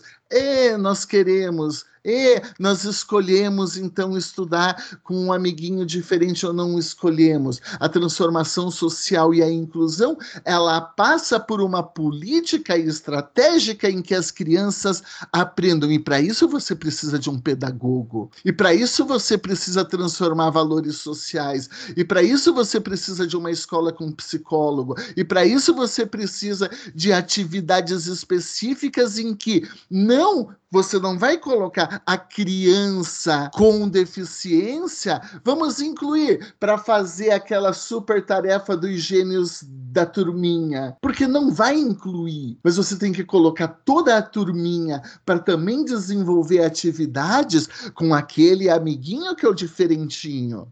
A inclusão passa por aí. E isso demanda estratégias que são estratégias extremamente complexas. E, portanto, quando a gente fala o meu filho não se adaptou a uma escola, o meu filho não se adaptou a essa escola, quero colocar meu filho lá na escola de educação especial. Na verdade, isso foi uma falta de escolha e foi uma falha retumbante da tal educação exclusiva, da tal, da tal edu, olha o ato falho, da tal educação inclusiva. Né? Que de inclusiva, na verdade, não tem nada. Ah, então eu vou escolher ir para lá. Eu não queria essa escolha. Eu quero uma escolha diferente. Eu quero que o Estado chegue tanto na escola pública quanto na escola particular e fale: Ei, anjos, vocês têm que aprender daqui a desenvolver um projeto pedagógico diferenciado. E não simplesmente aceitem um diferentinho como se fosse um louquinho que vai ficar isoladinho aí e que o compromisso é tá bom, pode ficar na turma, fica lá no cantinho e ninguém vai mexer com ele. A questão é que esse decreto vende a escolha não como escolha, mas como uma derrota de um projeto de inclusão ou do que deveria ser um projeto de inclusão. Tem mais argumentos aí, Flavinha? Olha, professor, se eu for falar a verdade, a gente poderia ficar aqui o dia inteiro e não vamos vencer todos os argumentos. São vários argumentos mesmo, a cada, a cada ponto vai sendo colocado novas é, e novos, né? Novas inquietações, novos argumentos, mas uma, uma questão que eu contribuo e eu penso que eu mudaria só uma, uma palavra, né? O professor falou em transformação. A transformação, ao meu olhar, ela já ocorreu quando a gente, como a, profe a professora Heloísa lembrou, de uma ação que o ministro Faquim julgou. Ali eu começo a ver que a transformação está ocorrendo, a inquietação já se implementou. Só que eu substituiria pela palavra aprimoramento. A transformação ocorreu, só que agora nós precisamos aprimorar, porque eu concordo, não é a inclusão a qualquer custo, porque é colocar o aluno, a pessoa com deficiência, simplesmente na sala. E, e, o relatório da Unesco aponta que vários professores reconhecem que não adaptavam os seus materiais para as pessoas com deficiência, que não tinham preparo, que eles não eram capacitados. Ok, então se nós aprimorarmos, corrigirmos, é, melhorarmos, darmos a condição Será que de fato hoje a pessoa com deficiência não tem a vontade ou a família não coloca na escola especial para proteção dessa pessoa? Porque fala, não, aqui ele não tem ambiente, mas e se a gente melhorar e, e tornar esse sistema, né? Claro, a gente sabe que não vai ser rápido e, e é um processo de anos, né? Mas o melhoramento do que se quer ter com a inclusão, com certeza eu acredito que a gente começa a ter o um movimento reverso. Claro que alguns ainda precisarão, dentro das suas próprias características, de um atendimento especializado e tudo mais, mas eu penso que a grande maioria é, se sentirá confortável em um ambiente preparado. Então, não penso que é transformar, mas aprimorar. Né? A, aprimorar aquilo que já conseguimos transformar com o reconhecimento da educação inclusiva. Por isso que esse decreto nos inquieta e pensando em termos de teoria do direito, né? Qual que é o incentivo para as escolas incluírem e para a sociedade incluir? Se a escola não incluir, não criar a turma de inclusão ou a vaga de inclusão, a classe de inclusão, seja lá o que for, ela vai ser punida? Se ela incluir, ela vai ter algum benefício fiscal? Se incluir, ela vai ter algum outro tipo de é, benefício é, em termos de, de políticas, coisa que o valha? Existe algo, se a gente quer falar efetivamente de política pública, e não apenas uma lei que apareceu aí, sei lá, para proteger as escolas ou para proteger o mercado, se a gente fala em políticas, as políticas elas devem pensar uma atuação mais ampla em que se estabeleçam mecanismos de condicionamento das condutas o direito serve para isso. Se não tiver mecanismos de ou censura ou de incentivo para você adotar políticas, políticas não serão adotadas. Se eu não tiver incentivo para criar a classe de turma, a, a turma de classe especial, eu não vou criar. Nós estamos falando de um sistema que é um sistema capitalista. Então eu preciso ou de incentivo ou de punição. As duas formas são dois mecanismos, na verdade, de você incentivar as condutas. A legislação traz algum tipo de incentivo, traz algum tipo de punição, porque senão, numa, né, numa análise básica, simples, institucionalista, a gente tem uma legislação que não cumpre objetivo nenhum, né? porque ela não vai fomentar com que as condutas se amoldem moldem a um modelo X que vai nos conduzir ao objetivo Y. Se a gente não tem qual que é o objetivo da política nessa lei aqui e nada que induza um determinado resultado, essa lei serve para quê então? E a gente também entra numa outra questão, né, professor? A gente está falando de um decreto né, é, federal, mas agora a gente passa para o olhar o Estado, o município, ele vai ter obrigatoriedade de implementação? Será que se aí agora o, o, um pai, uma mãe de uma pessoa com deficiência falar o seguinte, eu quero que o meu filho vá para uma classe especializada e não tiver, não tiver ou não tiver uma escola especial, ele vai poder entrar com, com uma ação pedindo então que se implemente, porque ao meu olhar o decreto está dizendo que ele tem que ter isso à disposição dele. E se houver um repasse de valor olha, então vou passar um valor para o município para que se implemente para escolas privadas que sejam, né? Esse, esse tipo de, de classe. Será que vai ser tão voluntário assim? Esse recurso vindo com uma destinação específica? Será que a gente não cria, em vez de escolhas, um induzimento para que se, olha, vamos colocar, vamos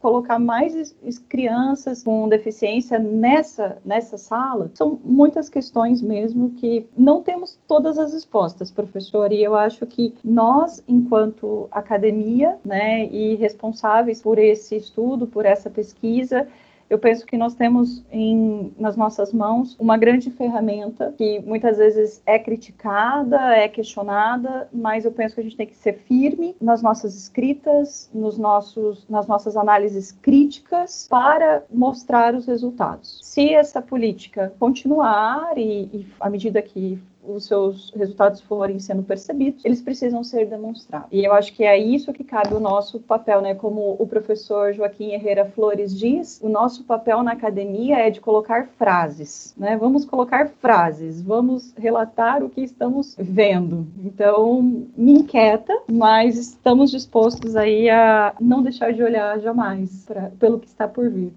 Muito bem, vamos para a rodada de considerações finais. Gente, é inconstitucional para mim, foi o que a Flávia me convenceu, esse decretão aí. Se a gente for fazer uma análise de proporcionalidade, me perguntar qual que é a finalidade desse tipo de restrição em relação ao acesso a um modelo de educação pleno, inclusive, etc e tal. Aqui a gente a gente tem um primeiro lugar um retrocesso, além de se tratar um retrocesso é uma restrição aos direitos fundamentais das pessoas com das pessoas pessoas com deficiência. A justificativa para essa restrição não tem justificativa alguma, porque, no final das contas, se a gente for fazer uma análise de adequação, está fomentando o pleno desenvolvimento da galera? Não. Está desenvolvendo o está fomentando o pluralismo? Não. Está fomentando o próprio mercado e a economia? Acredito que não. As escolas particulares não vão lucrar mais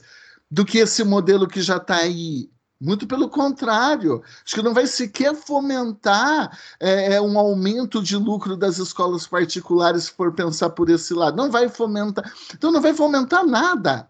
Não tem aqui não passa por um teste de adequação, não passa também por um teste de necessidade, e nem daria para fazer teste de necessidade, porque a gente não sabe se é o objetivo que essa, aqui essa lei pretende fomentar, pois já fica prejudicado. Então, é claro que nós temos uma medida aqui, evidentemente, inconstitucional, segregacionista, preconceituosa, que, vende, que se vende como algo democrático, como escolha, quando não é uma escolha, mas é o reconhecimento de uma falha estrutural dessa sociedade preconceituosa, e nesse caso, especialmente com as pessoas com deficiência. A minha conclusão. Elô, Bruno, vocês.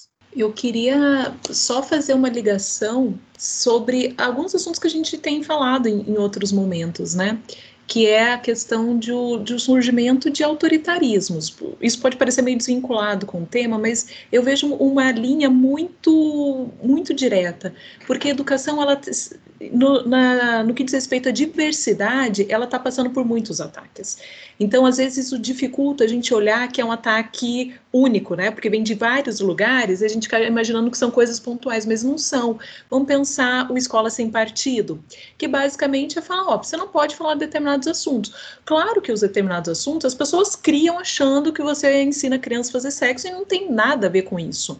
Aí depois um outro ataque, questão da militarização e incentivo que vem do governo federal em escolas militares, sem nenhuma discussão, eu, me marcou muito, eu até anotei aqui quando você falou, Flávia, nada sobre nós e a nossa participação, que é a premissa da participação social em assuntos relevantes como é a educação, e basicamente, então, militarização também nesse sentido, sem ouvir os pais, sem ouvir as pessoas, pegando o momento de pandemia e praticamente impondo, né, tentando agilizar isso. Nós temos agora esse processo que claramente vai diminuir a diversidade. Nós temos que agora estar tá meio paradinho, dormindo, hibernando, mas já esteve mais na pauta. Eu tenho certeza que vai voltar. Em algum momento esse ovo vai explodir, que é a questão do ensino domiciliar, do homeschooling, que também no final das contas diminui a diversidade. Então o que nós percebemos é que a educação incomoda. E a educação a partir da diversidade numa perspectiva emancipadora, ela incomoda muito mais, né? Igual a musiquinha dos elefantes. E, e, é isso, e a gente tem que lutar por uma educação com diversidade, independentemente se temos na família uma pessoa com deficiência ou não, porque é a sociedade que ganha. Nós ganhamos para essa, para a próxima geração, para as próximas, um olhar diferente e, obviamente, que essas pessoas não sejam invisibilizadas. Então, eu queria só fazer essa ligação de vários pontos que às vezes parecem soltos, mas não estão. Esse decreto não veio do, quer dizer, ele veio do nada porque não teve participação, mas ele vem de uma prática que é retroagir aquelas conquistas que já tinham tido. E é para voltar um ensino pasteurizado e um brincadeira. Eu finjo que está funcionando e não está. Então, só fazer isso esse pequeno comentário, mas tomara que seja claro no inconstitucional, porque de fato é. Bruninha. Então, eu acho que é bem importante isso que a Elô está evidenciando do, do autoritarismo. Não vou dizer aqui os motivos, mas minha mãe tem estudos na dissertação e no doutorado dela que tratam justamente do problema da militarização da educação lá na psicologia, mas esse é um problema, né? Tem vários estudos evidenciando isso, usando Adorno e tudo mais, mas acho que tem outro aspecto que o Paulo está trazendo que é importante, que é o convencimento. Então, Habermasiano aqui, né? Vamos convencer as pessoas da importância da inclusão, da diversidade, de que a sociedade se enriquece com isso e tudo mais. Esse seria o ideal normativo via racionalidade eu tenho simpatia. Eu sei que isso não encaixa na parte da coerção, considerando a parte da teoria do direito, mas eu tenho simpatia também por esse lado, porque essa também é uma estratégia possível do amor, do convencimento pelo afeto, pela simpatia, pela solidariedade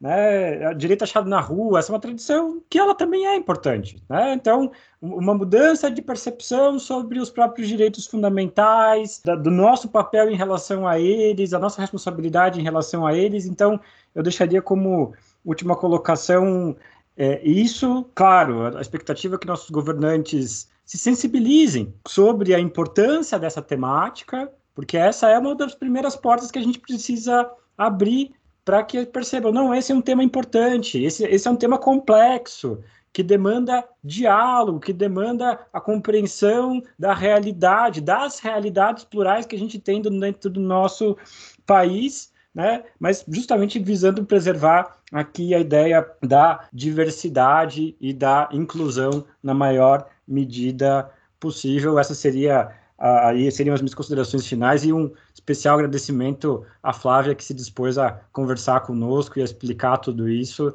Muito obrigado. Imagina, imagina, o pedido de vocês sempre será uma ordem e não há agradecimentos, tá? A alegria é minha, eu estou muito feliz e já aceitei a próxima, tá? Já está aceito o convite da próxima, então tenho certeza disso. De toda forma, é, só completando essa fala do, do professor Bruno, a gente tem que ratificar que, por exemplo, o Conselho Federal e o Regional de São Paulo de Psicologia também já questionam e manifestaram uma nota de repúdio ao decreto, Sociedade de Pediatria de São Paulo também, o Laboratório de Estudo e Pesquisa, Ensino e Diferença da Unicamp também. Então, são olhares que vão muito além. Muitas vezes a gente fala, ah, é do direito e está questionando porque é do direito. Não, a gente aqui está partindo de uma voz de todas a, as esferas. Então, a partir de tudo isso, professor, a minha conclusão é que a gente tem que, de fato, ter enfrentamento às barreiras. Tirar, tirar esse foco da, da obrigatoriedade de superar as barreiras é voltar a um, um, um, modelo, sim, um modelo de segregação, a um modelo médico, aquele modelo da presidência, no, nas piores hipóteses, e a gente deixa quem perde, de fato, é a, a não o não aprimoramento do modelo de inclusão. Então, a gente não pode se abster do enfrentamento dessas barreiras para poder mesmo concretizar da melhor forma o que a gente pensa e busca por uma inclusão. Abemos café democrático? Sim. Abemos.